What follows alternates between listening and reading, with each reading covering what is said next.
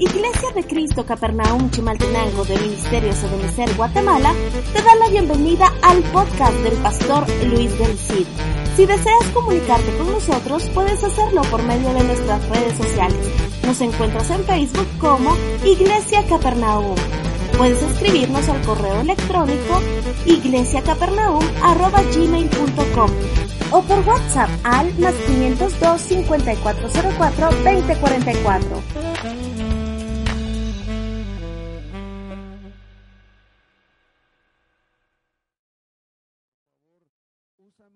Señor, para poder trasladar ese mensaje que ha brotado de tu buen corazón. En el nombre de Jesús te damos gracias.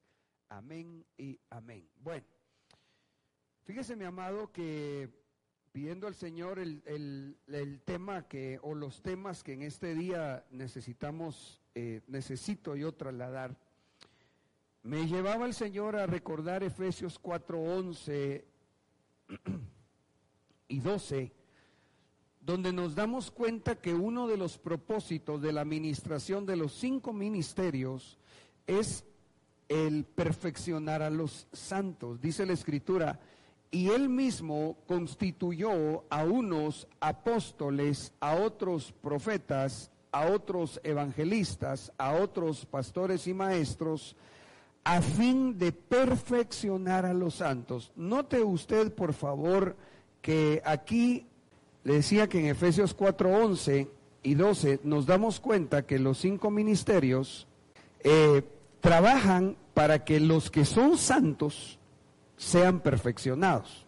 Quería subrayarle eh, esa parte, pero eh, vuelvo a la carga.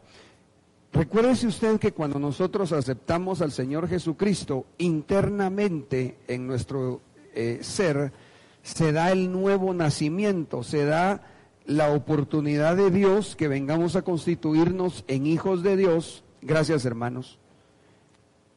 Ahí está. En hijos de Dios que por la naturaleza del Espíritu Santo que entró en nosotros, nosotros venimos a ser santos. Pero según Efesios 4:12, santos que todavía son imperfectos, porque dice, a fin de perfeccionar a los santos para la obra del ministerio, para la edificación del cuerpo de Cristo. Si estamos claros ahí, ¿verdad? Usted ya es santo. En, en su nuevo ser. Pero ese nuevo ser en figura como aquellos cántaros donde había una lámpara, una antorcha metida adentro, cuando la luz salga completamente, entonces el cántaro se va a romper, se va eh, y se va a dar a conocer lo que la Biblia dice, tremendo gran tesoro que tenemos adentro, metido en vasijas de barro. Amén. Ahora, en este proceso de la, de la de perfeccionamiento de la santidad en nosotros, quiero poner un poquito más de base para entrar luego al desarrollo del tema nos encontramos en la segunda carta a los Corintios, capítulo 7 y versículo 11, donde se nos da como una eh, secuencia para que nosotros podamos eh, llegar a perfeccionar la santidad en nosotros. Yo quisiera que usted me conteste, aunque el versículo lo tengo eh, más adelante, yo quisiera que usted me diga por qué nos debería interesar ser santos. ¿Mm? Para poder ver al Señor. Pero Apocalipsis dice que todo ojo le verá. Sí. Todo ojo le verá en su segunda venida, en su segunda parte, es decir, en la presentación pública del Señor. Pero en la segunda venida, en su primera parte de la segunda venida, ahí es donde se aplica el versículo que mencionaron mis hermanos, que sin santidad nadie verá al Señor. Es decir, si nosotros queremos ser parte de la, de la iglesia, si tú quieres ser parte de esa iglesia que se va a encontrar con su amado en su venida secreta, cuando él se lleve a su novia, definitivamente nos tiene que interesar el perfeccionamiento de la santidad. Oh, sí, hermano. Mire, y no estamos hablando eh, de, de una cosa utópica. Humanamente sí, pero para Dios no hay nada imposible. Y yo te digo esta mañana en el nombre de Jesús, yo solicito también al Padre que derrame este, en este día sobre nosotros un espíritu de santidad que, que, que, nosotros ya no querramos pecar, que de verdad luchemos, que, que a cada momento se nos esté recordando que cuidemos nuestros ojos, que cuidemos nuestros oídos, que aún escudriñemos internamente si hay algo que nos quiere inducir al pecado. Dice la escritura aquí en 2 Corintios 7:1, por tanto, amados, teniendo estas promesas, limpiémonos de toda inmundicia de la carne y del espíritu, perfeccionando la santidad en el temor de Dios.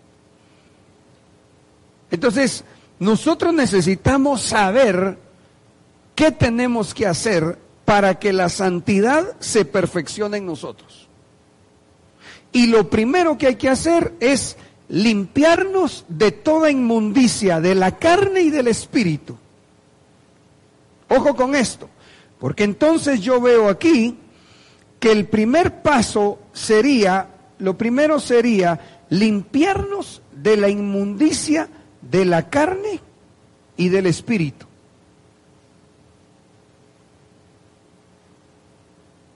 Tal vez podríamos considerar tres cosas, ¿verdad? Número uno, limpiarse de la inmundicia de la carne. Número dos, limpiarse de la inmundicia del espíritu, para que número tres, la santidad se perfeccione en el temor de Dios. Aunque esto es un trabajo que el Espíritu Santo va haciendo en nosotros paralelamente, yo creo que definitivamente una persona que quiere vivir en el temor de Dios no lo puede alcanzar completamente si antes no se limpia la inmundicia de su carne y después no se limpia la inmundicia del espíritu si es que la hay. ¿Sí me sigue?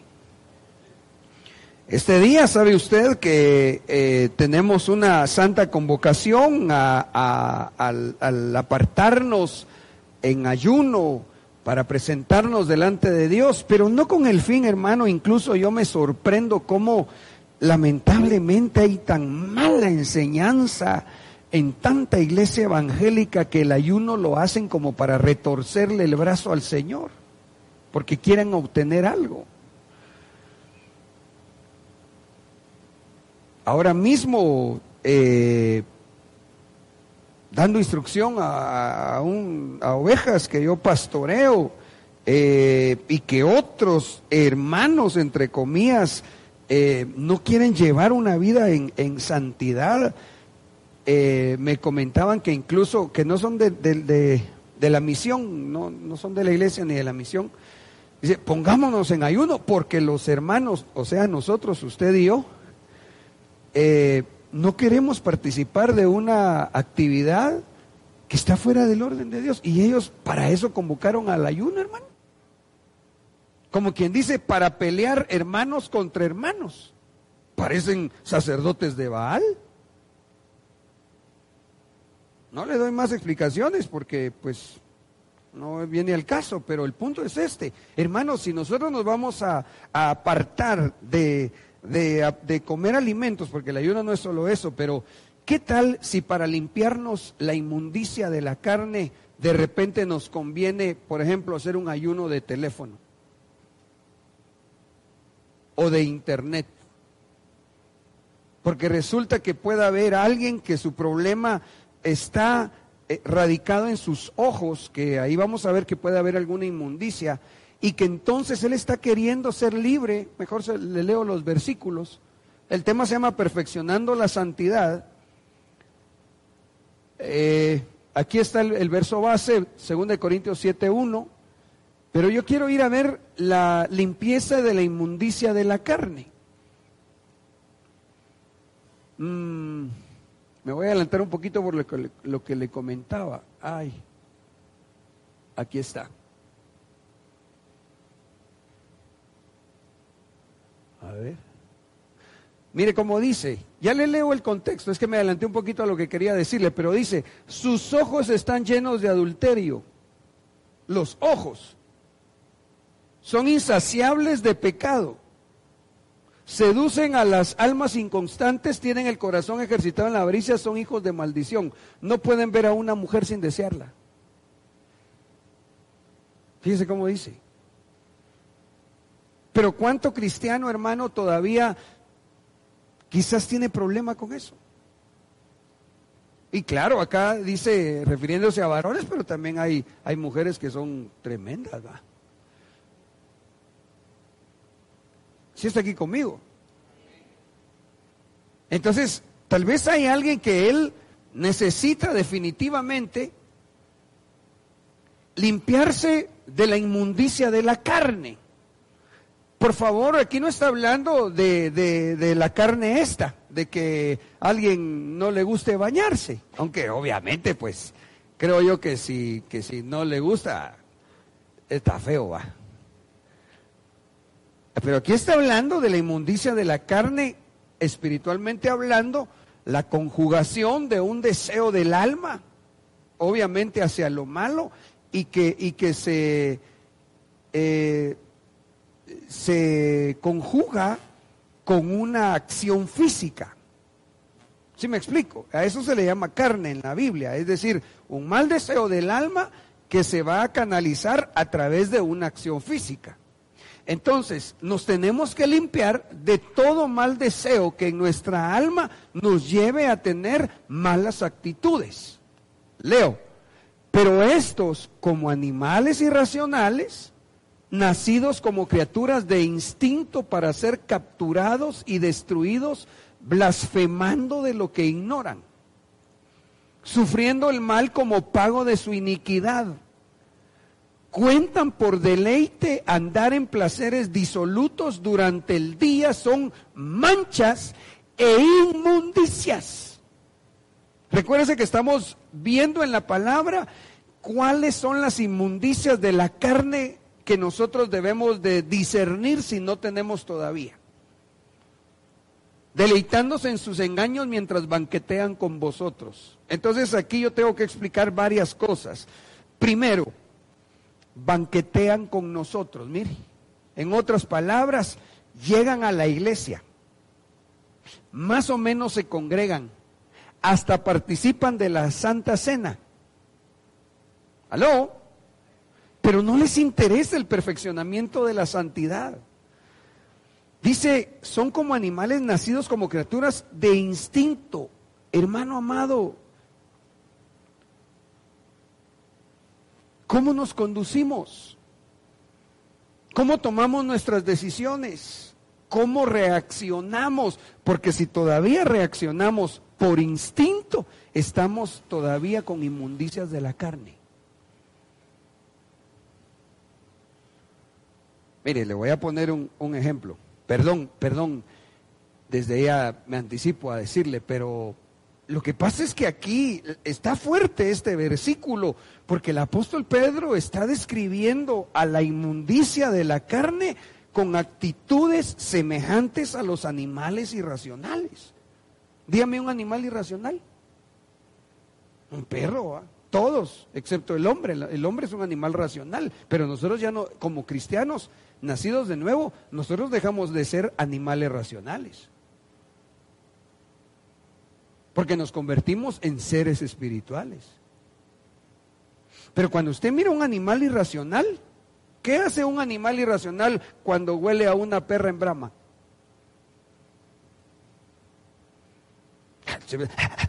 Se pone el chucho, ¿ah? Y ahí andan el montón detrás.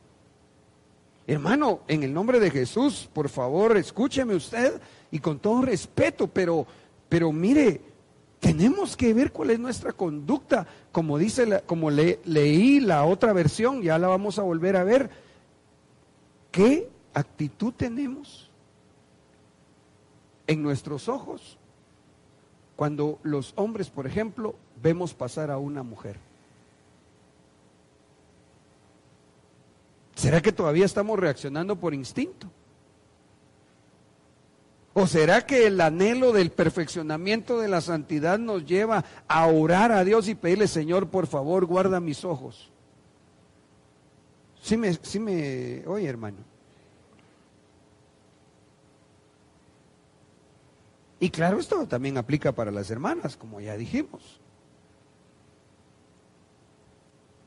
El, el animal irracional se deja ir por instinto. Hermano, mire usted, eh, volviendo al ejemplo de los perritos, ¿verdad? ¿Cómo reaccionan los perros si otro le ladra? Bueno, si es mero miedoso, eh, mete la cola entre las patas y sale corriendo. Pero si es mero brincón, hermano, yo he visto chuchitos así chiquititos, mire que, que hay Dios, casi que uno tiene que tener cuidado de no machucarlos pero que son más brincones, hermano. ¿Ha visto usted así? Va? Chuchones enfrente y los chuchitos. Uh, uh, uh, pero actúan por instinto. Perdón, pero ¿cómo reaccionamos nosotros? Ah, no, hermano, mire, a mí, a mí que me hablen bien, hermano, porque no saben que donde yo vengo, hermano, ahí no hay pelos en la lengua, pastor.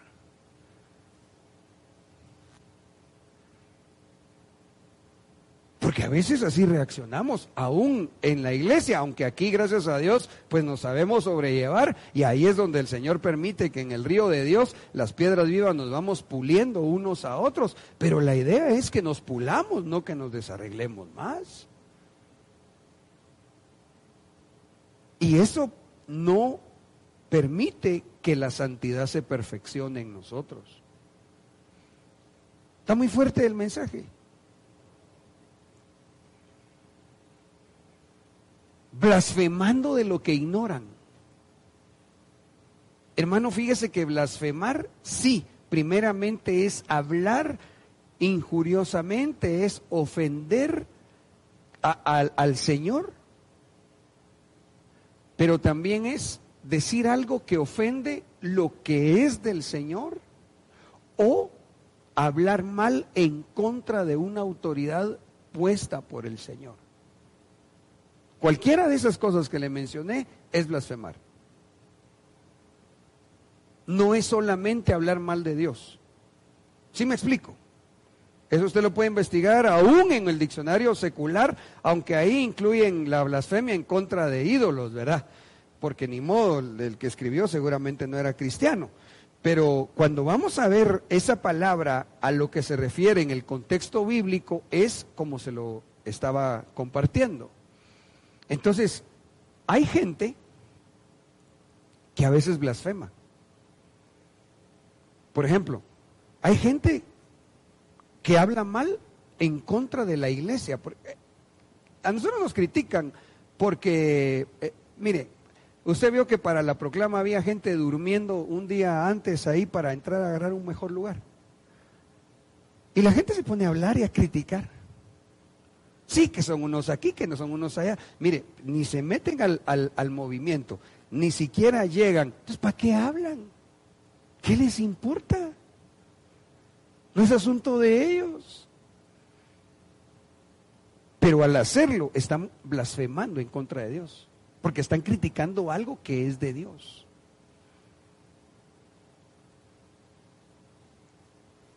Cuando las personas hablan mal en contra de un siervo que Dios puso, están blasfemando en contra de Dios.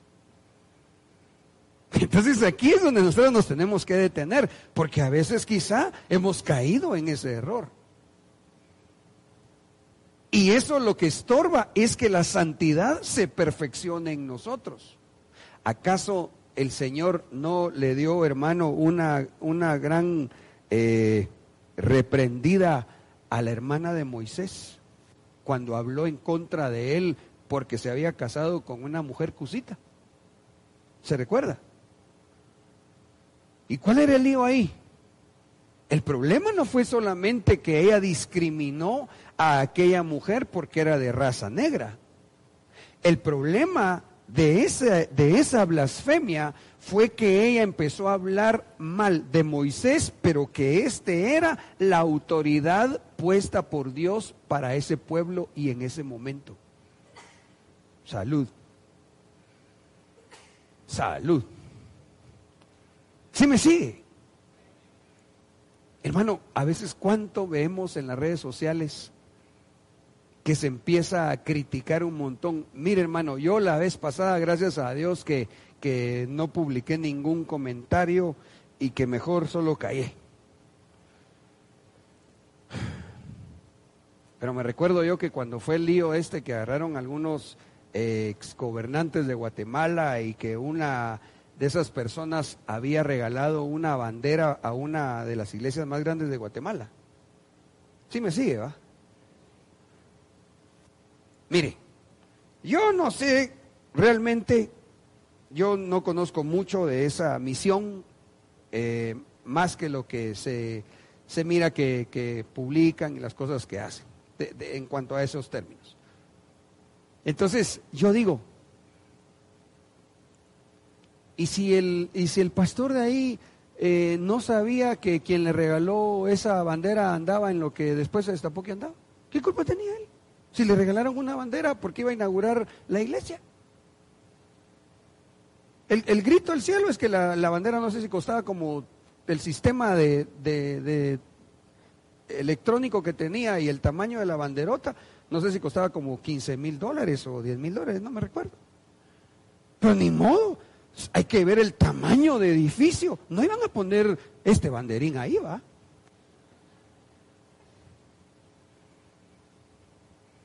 Entonces la gente no dimensiona que un asta de, con ese sistema no iba a costar cinco pesos.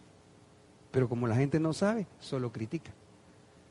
Gracias a Dios más sabio, los hermanos mejor quitaron la cosa, la devolvieron y mandaron a comprar la suya. Se acabó. Ah, pero el montón de cristianos se empiezan a hablar y hablar y hablar y hablar. Casi nos hacen caer en un error porque otro cristiano tonto publicó que entonces en esta iglesia ahora también estaban, como quien dice, cantando sin bandera. Y ese es, un, es, un, es una canción del mundo. Entonces cuando, cuando lo vimos, a, mí me, eso me causó confusión porque dije, ala, no puede ser. Pero que si era una broma, hermano. Pero ¿sabe qué es lo malo?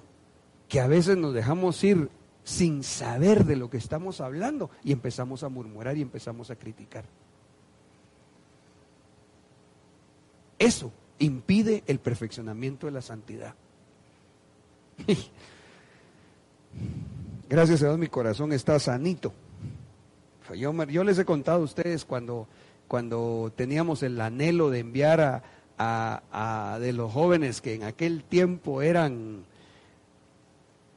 cuatro o cinco jóvenes cuando empezábamos con la iglesia. Y queríamos enviarlo al uno de los primeros retiros de jóvenes que se dio en el de Cameron, hermano. Y los patojos dijeron, pastor, vamos a trabajar, vaya, está bueno para ir al retiro, muy bien. Yo sabía, hermano, que, que se fueran cinco. Ahí está Estuarito, hoy don, don Estuardo. Eran como cinco o siete. Me recuerdo que, eh, yo me dijeron, pastor, ¿y qué van a hacer? Queremos vender, ¿qué vendemos? Helados, tamalitos, playeras. Yo los autoricé. Entonces agarraban ellos y salían a vender sus heladitos. Con el fin de recaudar sus fondos, porque el, retiro costaba 1.500, 2.000, 2.000 quetzales por persona. Entonces ya cuando yo los dejé trabajar y vi cómo iban, le dije, miren patojos, la verdad es que se vayan los cinco va a estar difícil. ¿Ustedes saben qué?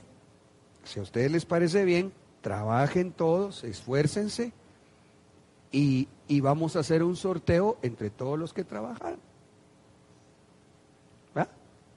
Entonces así, si va a alcanzar para dos, tres que se puedan ir, pues sorteamos y al que el Señor quiera bendecir, ese se va. Todos estuvieron de acuerdo.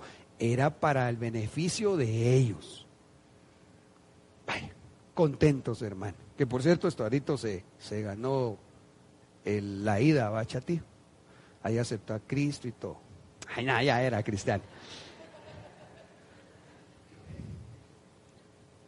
Hermano, y después me entero que la gente empezó a decir que yo tenía a los muchachos trabajando para hacerme el dinero a mi hermano. No te puedo creer, le dije que sí, pastor, así andan diciendo que usted explota a los jóvenes.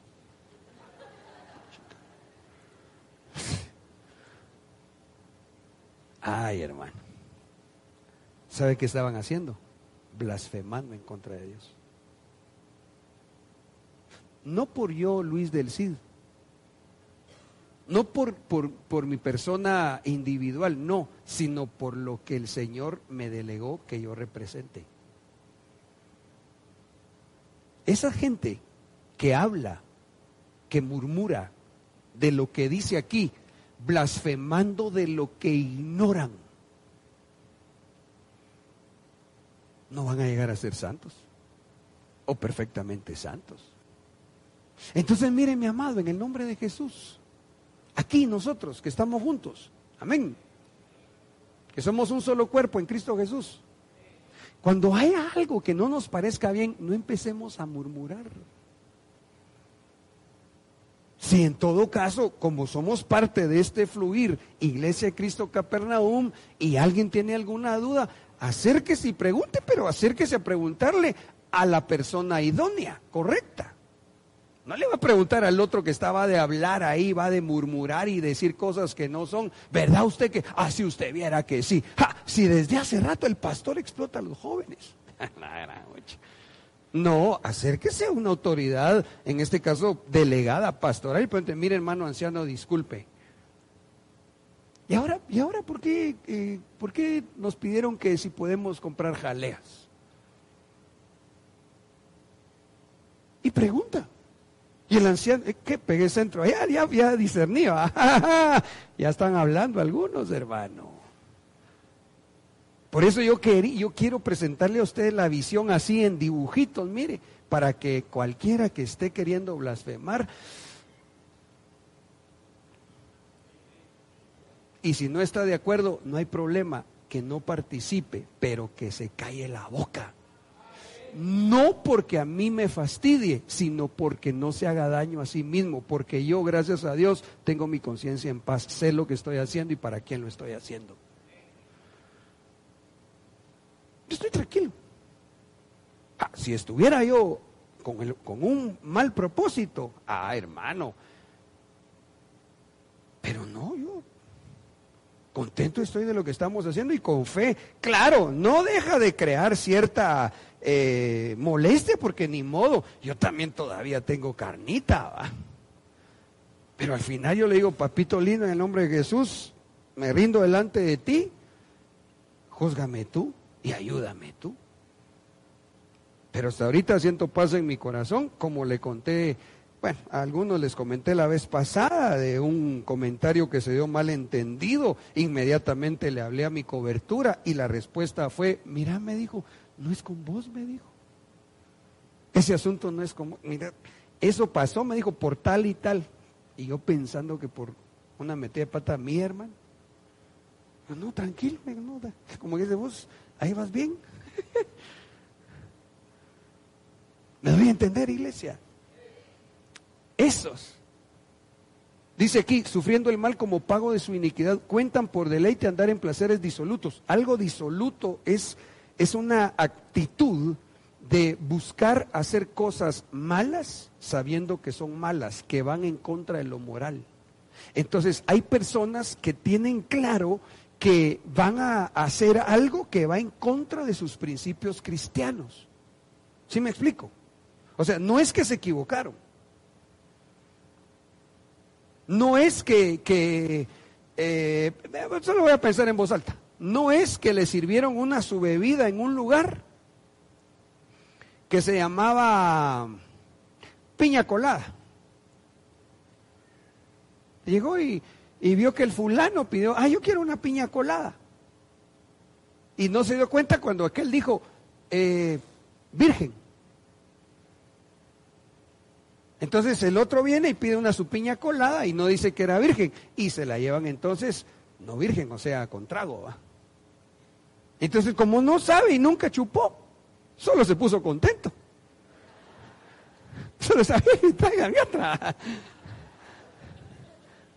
Pero él no sabía. Él pecó, pero no sabía. Él no es que tenga una inmundicia en su carne, es que cometió un error por ignorancia, que igual fue pecado, pero que eso tiene otra forma de verse delante de Dios. No, yo le hablo de las cosas que sabiendo que son malas, se siguen haciendo. Eso sí es tener una inmundicia en la carne. ¿Sí me va a entender?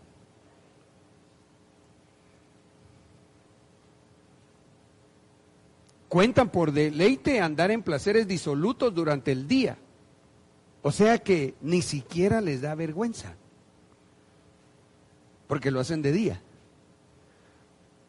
No es que esté bueno hacerlo de noche. Lo que está diciendo aquí es, son descarados en ir a pecar. Son manchas e inmundicias, deleitándose en sus engaños mientras banquetean con vosotros. Era lo que le decía al principio.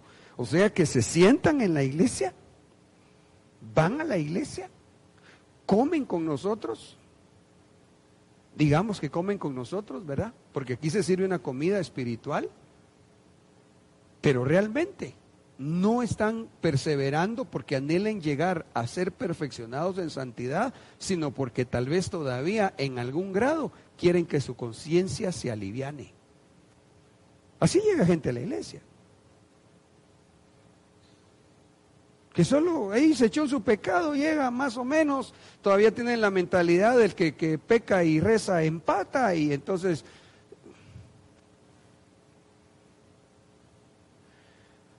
Yo le hablé a mi apóstol recientemente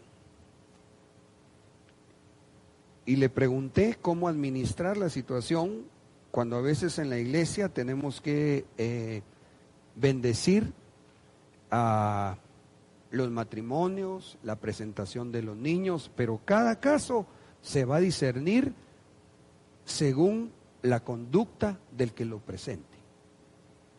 Yo quiero explicarlo de una vez. Para los que se quieran, quieran la bendición eh, del Señor a través de mi persona, yo necesito saber si son congregantes de esta iglesia y ver, y ver cómo está el asunto. Porque yo no me quiero prestar a bendecir pecado. Si es la presentación de los niños, va por el mismo rumbo. Porque yo con mucha tristeza le digo, y, y me han hecho a mí, en algún momento, caer en alguna trampa. Porque bueno, al final, en mi, en mi eh, ingenuidad y el Espíritu Santo, si a mí no me da la revelación, entonces, ¿cómo, sé, cómo hacer si yo no sé? Pero, pero eh, aquí no, no, no se va el hermano de que eh, solo así por así eh, resulta a alguna hermana esperando bebé y entonces ya, bueno, ya estuvo y ya lo tuvo y bueno, y aquí está y lo presento. No, momento. Si no, ¿en dónde queda la vivencia en la santidad? Ahora, yo no estoy diciendo que no haya restauración, yo no estoy diciendo que no haya misericordia. Lo que le estoy tratando de decir es que cada caso lo necesitamos discernir. Porque si esto no se hace de la manera adecuada, entonces se le está dando un mal mensaje a los que vienen atrás. ¿Sí está aquí conmigo? Ay, ay, miren, nuestros pequeñitos, los más jóvenes, nos miran a nosotros y es la forma como Dios nos enseña, por imitación. ¿Aló? Yo le pregunté a mi apóstol, porque, eh, apóstol, ¿cómo hacemos? Entonces él, me dio algunas instrucciones que primero Dios lo vamos a ir implementando. Entre paréntesis, sí les he decir, por favor, en el nombre de Jesús, si usted, si usted es miembro de esta casa de Dios, pida su ficha de membresía.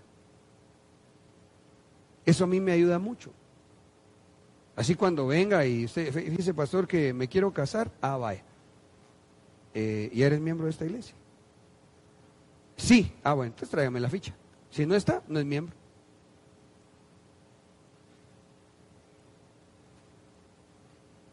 Ah, es que, hermano, es que, ¿por qué llenar eso? ¿Por qué tanto compromiso? Ah, entonces, ¿por qué quiere que yo me comprometa con usted para bendecirlo y no usted para tomar responsabilidades? Mire, hermano, no estoy bravo, oye, lo que pasa es que el tema, el tema para hablar de esto, definitivamente tenemos que exponerlo mostrando cuáles son las manchas. ¿Sí está aquí conmigo? Y yo sé que, mensajes así no a muchos. Esto, no es un mensaje así para que todos den gloria a Dios, somateen, eh, zapateen y, digan aleluya. Yo sé que esto a cierto punto incomoda. Pero ¿sabe qué pasa? Mire, yo ahorita estoy en un tratamiento eh, eh, médico. Por, por una bobada mía se me, se me hizo una pequeña infección en una mimuela. Y entonces eh, yo no sabía. O sea, no, no fue por, falta de higiene, sino porque yo pensé que era otra cosa. ¿Y qué es en eso? ¡Pum! Eh, así, ¿Dónde estás, doctor? Ahí está. Ahí está mi doctor, mire. Dios te bendiga mucho. Se me cayó un rellenito, así chiquitito, un pedacito. Y ¡pum! Se metió por ahí la infección y me llegó al nervio. Entonces, esos dolores sí duelen, hermano.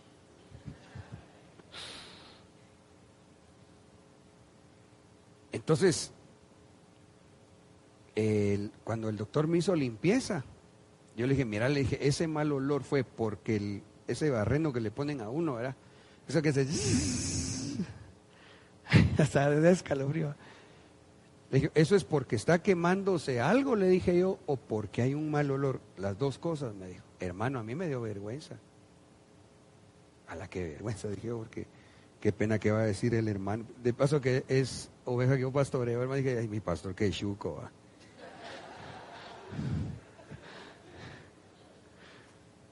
Pero estaba infectado. ¿Y qué hacía yo? Ni modo, ser humilde decirle, mira, tengo un problema aquí y bueno, pastor, y démosle pues, y, no sé si se ven hacia, no, no, con una manera tan especial que, que gracias a Dios el hermano nos bendice. Pero el punto es este, para yo saber qué tenía y poder buscar la ayuda necesaria, hermano, me tuve que sincerar pues y dejar ver, perdón mi ejemplo, esa pequeña inmundicia física, ¿me entiende? ¿Sí me explico? Pero eso es, para mí es incómodo. Y hasta decírselo me causó vergüenza, pero lo que quiero es darle una enseñanza. Pero se andan un montón de cristianos que no les gusta tocar esos temas. Yo no estoy, mire, yo estoy de acuerdo en que restauremos. Que si se cometió un error, hermano, si a todos Dios nos perdonó. Todos pecamos, dice la Biblia. ¿Estamos de acuerdo? Yo creo en la misericordia, si a mi Dios me hizo misericordia. Pero tampoco se trata entonces de que solo así se, se peque y qué me importa y sigo adelante. ¿Y sabe por qué? Porque yo he visto que cuando los casos se tratan con mucha ligereza, la gente le vale.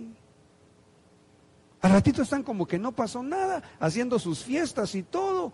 Y yo digo, pero y entonces, ¿y dónde está la disciplina para que le sirva esa, eso de corrección y de edificación? Si la Biblia es lo que enseña que para eso es la disciplina. ¿Sabe para qué es la disciplina? Para que uno aprenda y uno también tenga su conciencia sana, que hubo una corrección, con lo cual uno quedó tablas pues delante de Dios. Entonces, en esos casos, hermanos amados, eh, por favor, y, y que cuidémonos, que no pase, pero si alguno es sorprendido en alguna falta, sepa que en el nombre de Jesús vamos a querer restaurarlo. Yo no estoy diciendo que no. Amén. Yo no digo que no, claro que sí, pero por favor que tampoco se tome todo tan, tan al suave. Y sé que en algunos casos, pues, eso no gusta y que hay Otros lugares donde no lo ven así y ahí sabrán. Pero aquí mi anhelo es que lleguemos a la perfección de la santidad. ¿Estamos de acuerdo? Démosle palmas al rey, pues.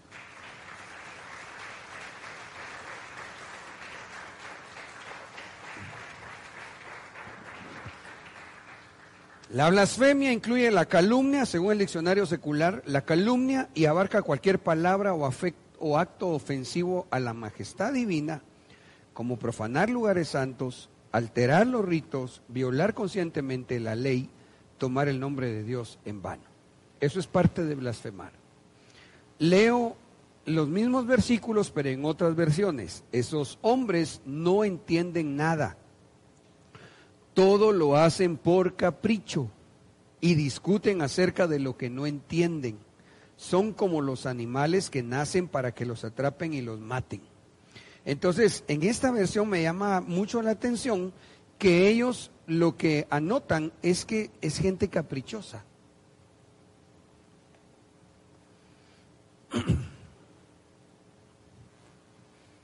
¿Cuántos queremos alcanzar la perfección de la santidad todavía? Miremonos en el espejo de la palabra, cómo somos.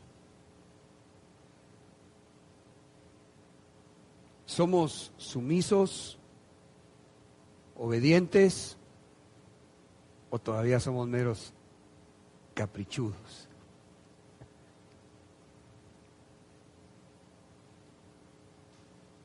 Si estás aquí conmigo, va analizando. Hermano, es que a veces se nos dice una cosa y eh, para ir al banco, haga la fila aquí y uno se pone en otro lado. Fíjese que hasta hay una técnica, no sé si científicamente avalada, pero hay una técnica que dice que a los niños a veces es como más fácil decirle lo que no hagan para que eso hagan, hermano. Sí, Entonces, amados, en el nombre de Jesús, ¿cuáles son nuestras actitudes? Porque el, el, ser caprichoso es tener una inmundicia en la carne. Esto va enfocado al alma.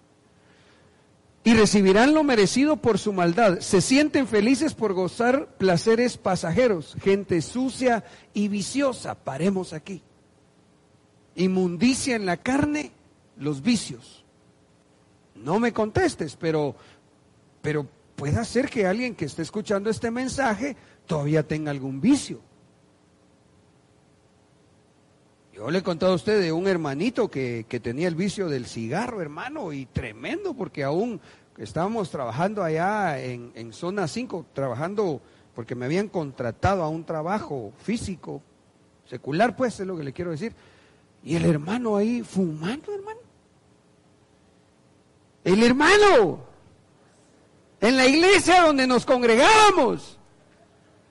Y cuando yo, yo lo miro fumando, hermano. Hermano, le digo, ¿cómo haces eso? Para empezar, yo tengo prohibido que en, en, lugar de trabajo donde tú trabajas conmigo fumes. Era norma de la empresa. Y para continuar, estás en la iglesia. Y empezó, ¡pum! es que usted no lo entiende a uno. Y, y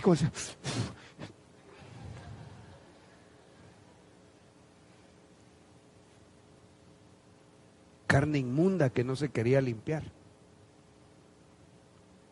Bueno, si tenía el problema, mínimo, inmediatamente. Ay, hermano, disculpe. El último, pues, y, y apagarlo. es decir, hermano, necesito ser liberado. Ah, no, el muy chulo, bravo se puso. Vuelvo a la carga. Los vicios ahora ya no son solo esos. Mencióneme otros que ahora hay. La televisión, el teléfono, las redes sociales. Ahí sí no hubo amenes ni muchas sonrisas. Pero ahí la cosa sería volver al punto. Y si haces un ayuno, pidiéndole al Señor, papito lindo, en nombre de Jesús, libérame, Señor. Libérame, Padre, voy a dejar de ver mi celular una semana.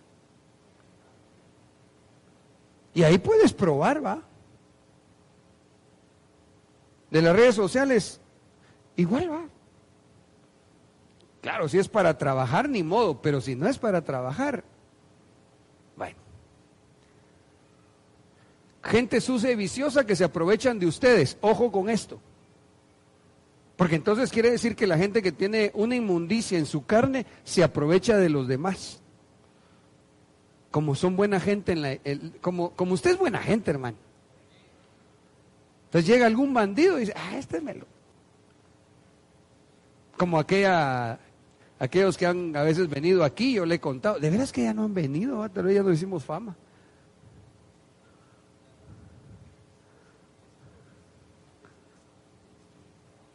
O sea que sí siguen viniendo, pero ya los hermanos me apoyan. Ah, es que hermano, aquí venían personas a pedir dinero. A veces así en pleno culto. Me recuerdo que una vez, creo que mi esposa atendió a una doña, hermano, que le vino a decir, mire, yo quiero hablar con el pastor. Sí, pero ahorita no le puedo. Pero yo ahorita quiero. No, pero ¿qué es lo que necesita? Es que yo ahorita quiero. Yo necesito que me den ayuda. Así imponiendo, hermano. No, mire, espérese al final. No, ahorita. Y, dígale que pare el culto porque yo le voy a hablar a todos. Así vino la señora. De veras, hermano. Y así varios. Entonces lo que yo opté, calidad me quedó, fíjese, para ver si era gente mañosa o de verdad necesitada.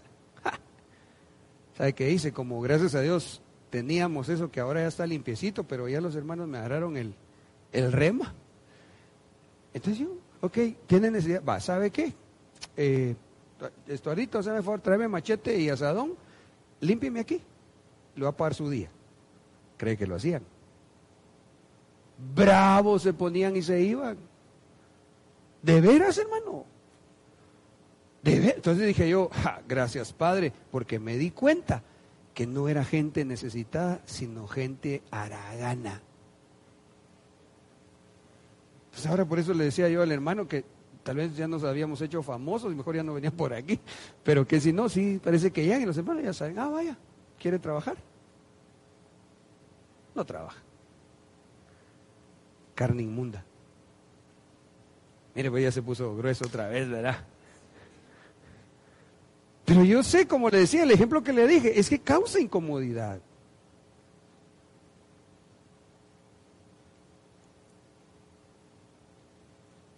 Amados que necesitan trabajo, ¿no será que te has, vuelto demasiado así? No, hermano pastor, yo por lo, de gerente, hermano. Pero si ni ha cerrado la U, papadito. ¿Y no será que y que por eso no te dan tu chance? Yo le he contado a usted me va a poner feito. Ay, Padre, en el nombre de Jesús, gracia y misericordia sobre mi vida y la vida de los hermanos. Pero yo le he contado a usted, hermano, que cuando yo he recomendado gente de aquí, algunos dicen que van a llegar a la cita y no llegan y ni siquiera no avisan.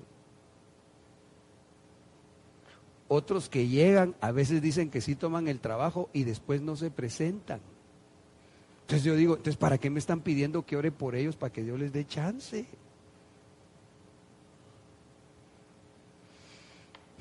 Está saliendo mal olor en la herida. Ah. Pero esas son cosas de la carne que tienen que ser limpiadas, porque si no eso impide que la santidad se perfeccione. Avancemos. Sus ojos están llenos de adulterio, son insaciables de pecado, seducen a las almas inconstantes, tienen el corazón ejercitado en la avaricia, son hijos, uy, son hijos de maldición, dice. No pueden ver a una mujer sin desearla. No se cansan de pecar y de seducir a las almas poco firmes. Entonces quiere decir que que, el alma que está inmunda, que la carne que está inmunda, tiende a ver cómo se jala a las almas que no están inmundas, pero que sí son inconstantes. Vuelvo a la carga con esto en el nombre de Jesús.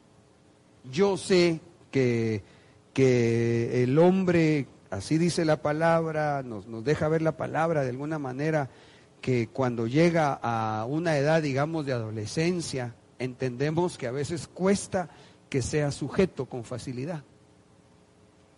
Yo sé que de nuestros jóvenes, eh, adolescentes, eh, tal vez a veces cuesta que, que nos reciban la instrucción a los mayores, de los mayores.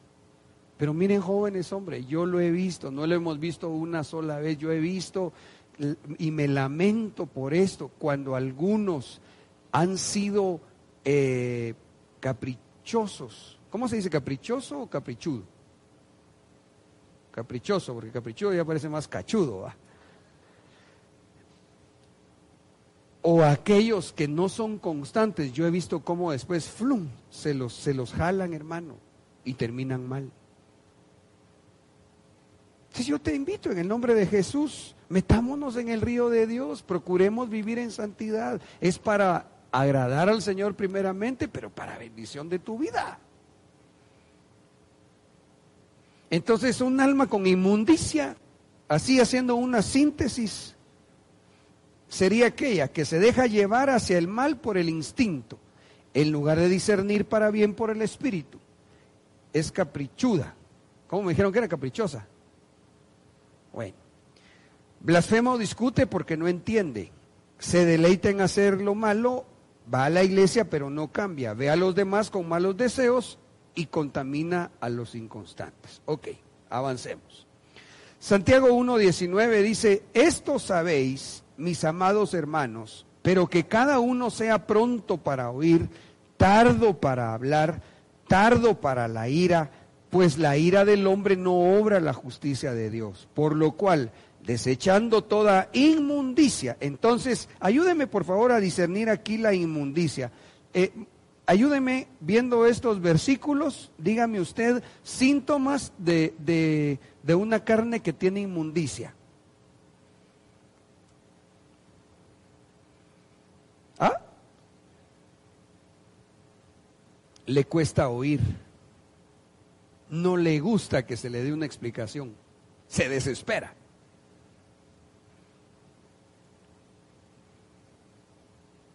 Se desespera. No, le, le está hablando su papá. Sí, papá, ya me lo dijiste.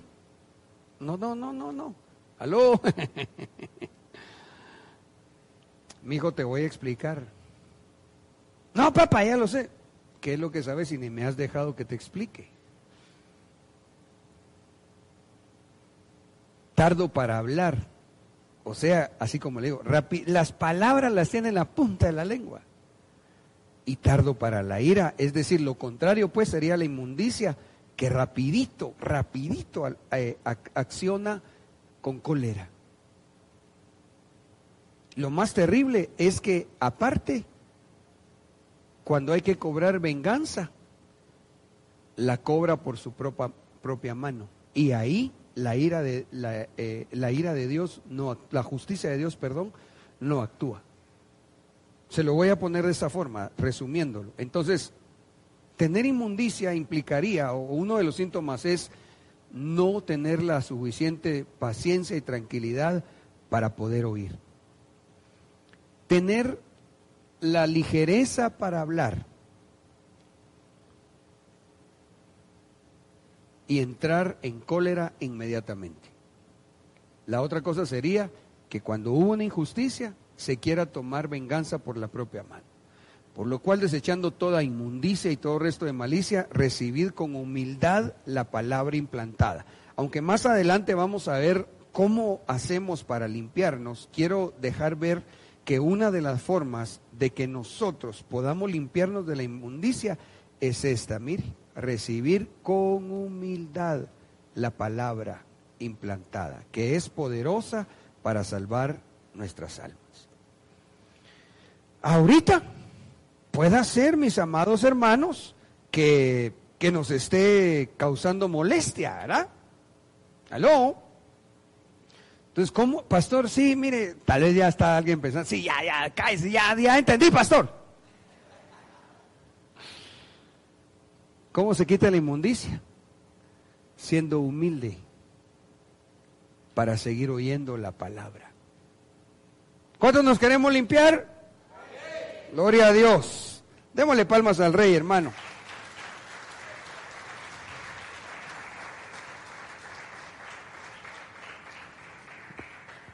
En Proverbios 30, 11 y 12 nos deja ver otro síntoma cuando hay inmundicia. Hay gente que maldice a su padre y no obedece a su madre. Gente que se siente por pura pero no está limpia de su inmundicia. Entonces, yo veo que un síntoma de tener inmundicia es hablar mal de los papás y no bendecirlos. Hermanos, no hablemos mal de nuestros padres. Todos. Jovencitos, no hablen mal de sus papás. No se pongan a hablar, así es que mi papá viera algo, es que...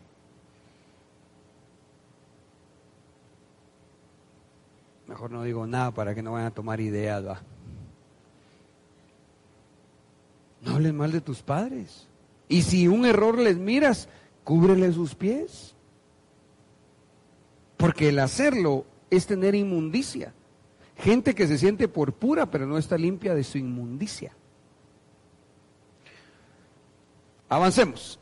ah, inmundicias en el espíritu. Las que vimos eran en el alma. Las inmundicias en el espíritu, yo solamente quisiera eh, mencionarlas, casi que solo darles el título, porque estas se explican en uno de los temas de doctrina. Y yo quisiera mejor que en eso se siga desarrollando para no abarcar más tiempo. Inmundicias en el espíritu. Según primer libro de Samuel 22.2, cuando hay amargura en el espíritu. Primer libro de Samuel 1.15, cuando hay tribulación de espíritu, que ya no es solo el alma, que ya es espiritual la, la tribulación que se sienta. Proverbios 15.4, cuando hay un espíritu quebrantado, es decir, cuando hay un espíritu que está eh, dolido, un espíritu que está eh, desanimado, pero que, que ya no puede por sí solo levantarse. Cuando ya el, el, quebrantamiento llegó al espíritu, eso es una inmundicia según el Proverbio 15.4. Según el Proverbio 16.8, la altivez de espíritu. Eclesiastés 4:4, la aflicción de espíritu. Según Isaías 54:6, la tristeza de espíritu. En la tristeza de espíritu hay que ponerle mucho cuidado, en todo hay que poner sumo cuidado, pero en esta situación quiero recordarle que hay que tener mucho cuidado. ¿Por qué?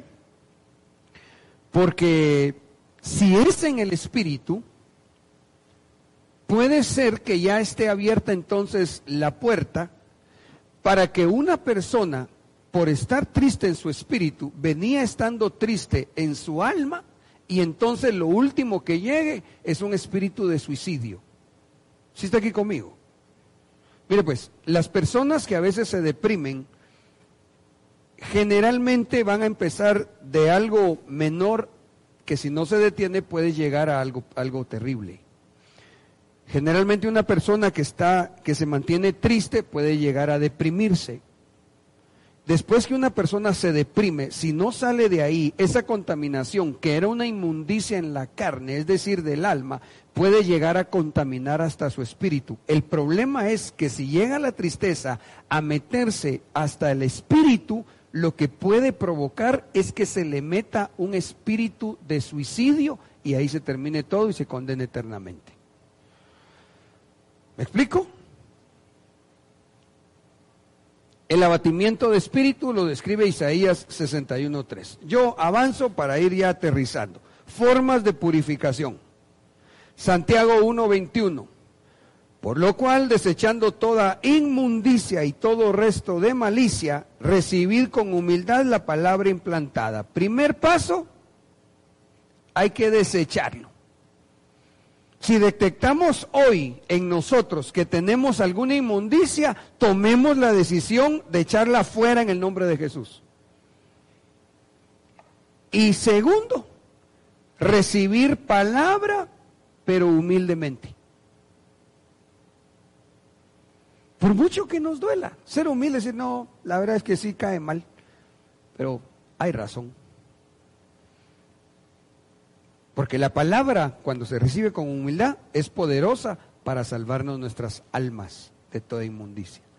Segunda de Pedro 2.2, 2.20, pues bien, si uno se ha alejado de la inmundicia del mundo, entonces para poder limpiarnos de la inmundicia, tenemos que tomar la decisión de alejarnos de la inmundicia del mundo.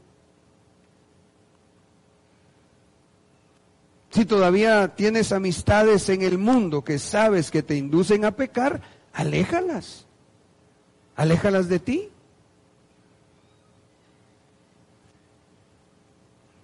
Yo les he contado a ustedes que de veras nos da risa, pero es cierto. Yo les he contado a ustedes que gente que yo he pastoreado, de repente, hermano, aquí abajito cuando ponían la feria, pasaba yo por ahí y, en, y en los toldos, ¿verdad? Adiós, pastor. Adiós.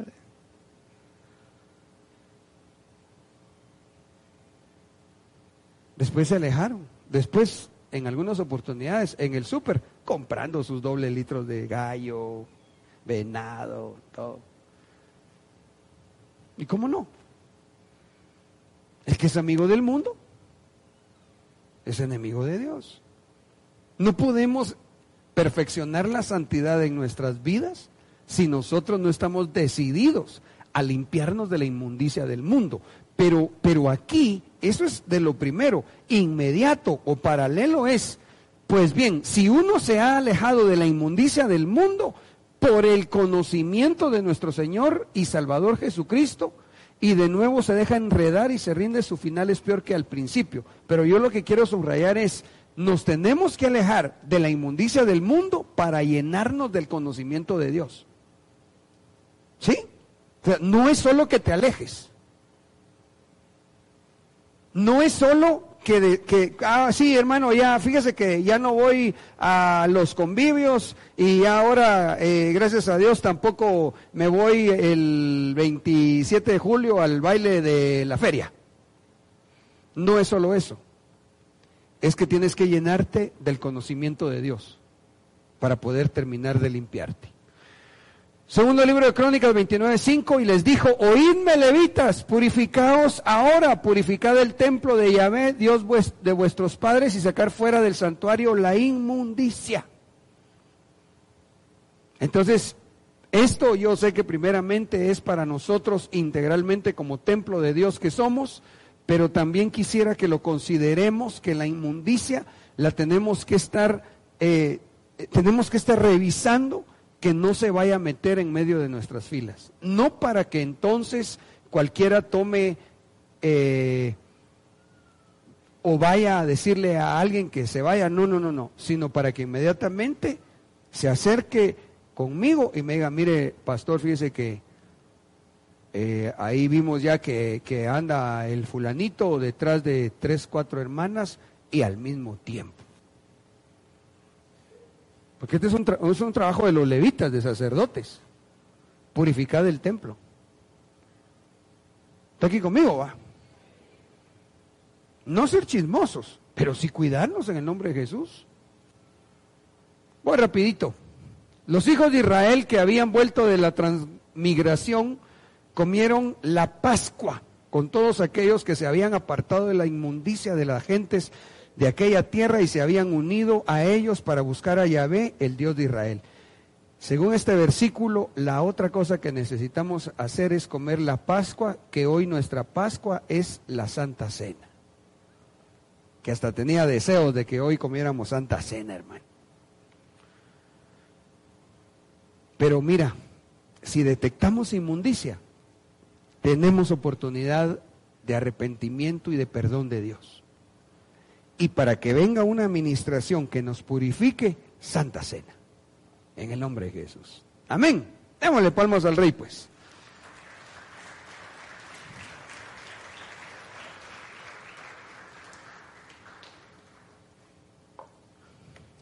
¿Cuántos salieron de, de la idolatría? ¿Cuántos, ¿Cuántos Dios los sacó de ahí? Sí. Dice Isaías 30, 22, tú considerarás como algo sucio a tus ídolos cubiertos de plata y a tus imágenes recubiertas de oro. Gracias, hermano. Los tirarás con repugnancia, como quien tira una toalla higiénica sucia. Mire cómo dice esta versión. Y dirás, fuera. ¿Todos entendemos que es una toalla higiénica sucia? Mm, ah. Así se agarran los ídolos para tirarlos. Así. Chis. Así dice aquí. Porque a veces hay gente que Dios la sacó de la idolatría y que piensa, ay no, este San José, este cuesta como 500 pesos. Y quieren hacer dinero con eso, hermano. No se hace. Hermano, y si lo deshacemos y agarramos la plata, aquí lo que dice es que se agarra, se destruye y se tira y se hace algo profético. Se grita, fuera. ¿Se da cuenta? Entonces, amados, quizás para muchos acá dicen, no, hermano, yo tranquilo ya. Pero yo he visto cristianos que todavía andan con su crucifijo aquí, ¿ves? O en sus aretitos, ¿da? Saquemos toda inmundicia en el nombre de Jesús. En aquel tiempo habrá un manantial abierto para la casa de David y para los habitantes de Jerusalén, para la purificación del pecado y de la inmundicia. ¿Sabe cuál es este manantial? Es el manantial que Jesús explicó en Juan 7:37, yo ya solo le explico, es el río del Espíritu Santo. ¿Cómo hacemos para limpiarnos de la inmundicia? Llenarnos de la presencia de Dios. Ese río de agua viva, inagotable, que tú te puedes acercar a Él con humildad y decirle, papito, yo era idólatra, yo tenía tal problema, yo tenía tal otro, pero Señor, aquí estoy una vez más. Lléname, por favor, dame más de ti, dame más de ti, Señor. Lávame, Señor, con tu palabra, con tu presencia, con tu santa cena, con la administración, porque lo que nosotros queremos es que la santidad se perfeccione en nuestras vidas. Amén. Démosle palmas al Rey, pues. Agradecemos tu sintonía a nuestro podcast. Nos gustaría conocer tus comentarios. Puedes comunicarte con nosotros vía Facebook. Nos encuentras como Iglesia Capernaum.